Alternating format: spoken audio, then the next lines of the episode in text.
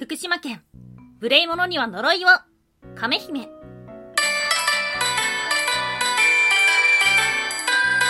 は妖怪について知りたいはい、空飛ぶワンタンです。ワンタンは妖怪について知りたいということで、この番組は普段キャラクター業界で働いているワンタンが、日本におけるめちゃくちゃ面白いキャラクター妖怪についてサクサクっと紹介している番組です。この番組のスポンサーはともさまさん、歴史とか世界遺産とかを語るラジオなど放送されています。詳細はツイッターにありますので、ぜひぜひ番組概要欄からチェックしてみてください。はい今日は6月22日ですが、昨日6月21日は夏至でした。夏至というのは1年の中で最も昼が長く、最も夜が短い日とされています。なので、あれ？今日からまた日が短くなるってこと？ん？ん？それは関係ない。いや、関係あるん？まあいいや。はい。そんな木曜日ではございますが、木曜日は毎週妖怪の日本一周の旅ということで日本中の妖怪の話をしております。はい。そんな今日お届けをする都道府県は、福島県。はい。県庁所在地は福島市ですね。うん。行きたいな。福島も、うーん、ちゃんと行ったことはないんじゃないかな。どうなんだろう。ない気がする。あんまり東北を本当に行ったことなくて。ではあるんだけども、桃を食べたい。福島と言ったら桃のイメージがあるんだよな。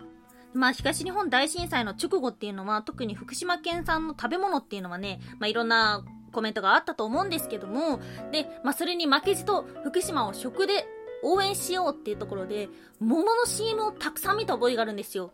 で、美味しそうだなーっていう風に見てました。それは今覚えてるっていうことは、CM の効果ってすごいですね。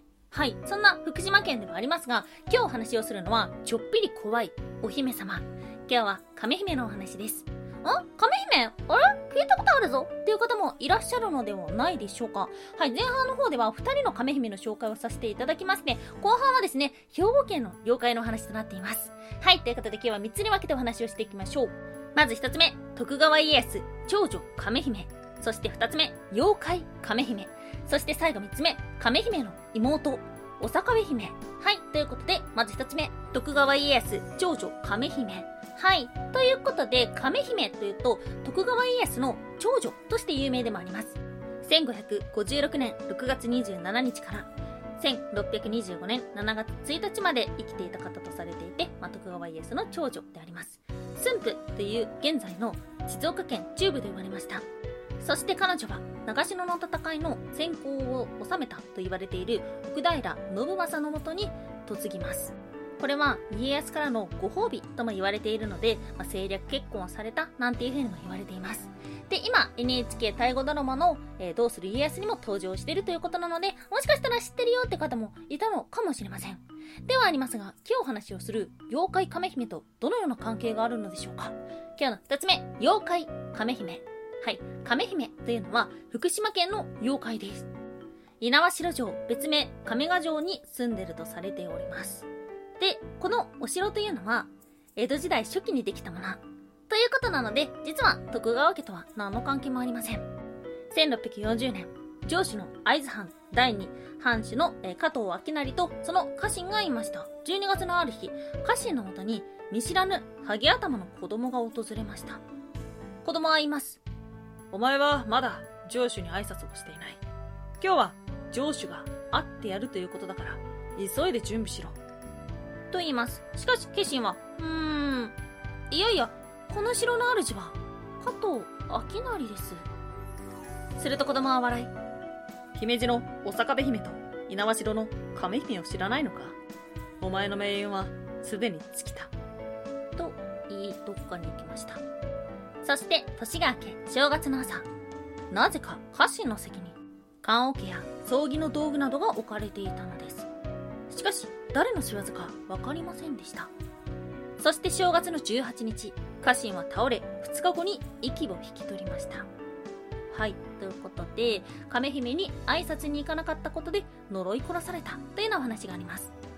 この正体は何者なのか実は大きなムジナだったと言われています。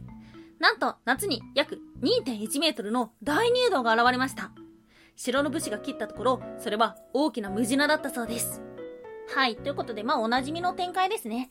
そして途中で出てきた、姫路のおさかべ姫とは何者なのか。はい。今日の最後3つ目。亀姫の妹、おさかべ姫。はい。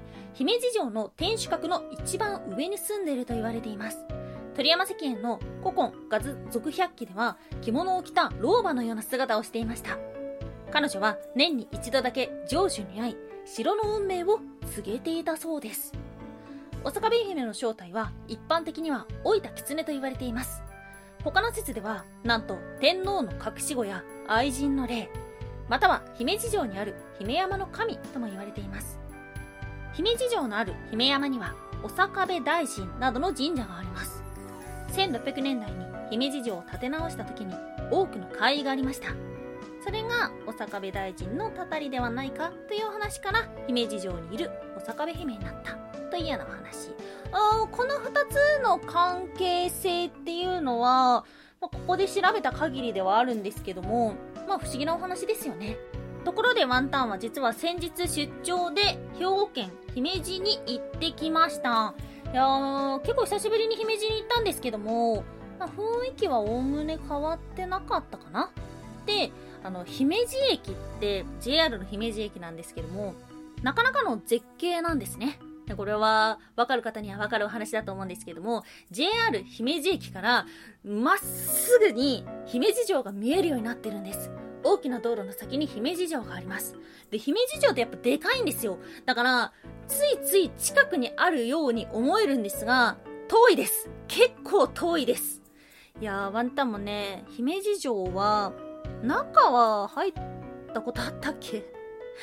大人になってから姫路城の手前までは行ったことあるんですけども、めっちゃ遠かった。うん。普通にバスとかタクシーで行ってもいいんじゃないかなっていうぐらい遠かった。あのタクシーで行ってもね、まっすぐの直線なんで、そんな高くないと思うんで、っていうぐらいですね、意外と遠い姫路城ではあるんですが、駅降りて、まっすぐ姫路城が見えるっていうのは、まあ、なかなか絶景なのかななんていうふうにも思います。そして、各地にありました、実は姫路城世界遺産登録30周年を迎えていたそうです。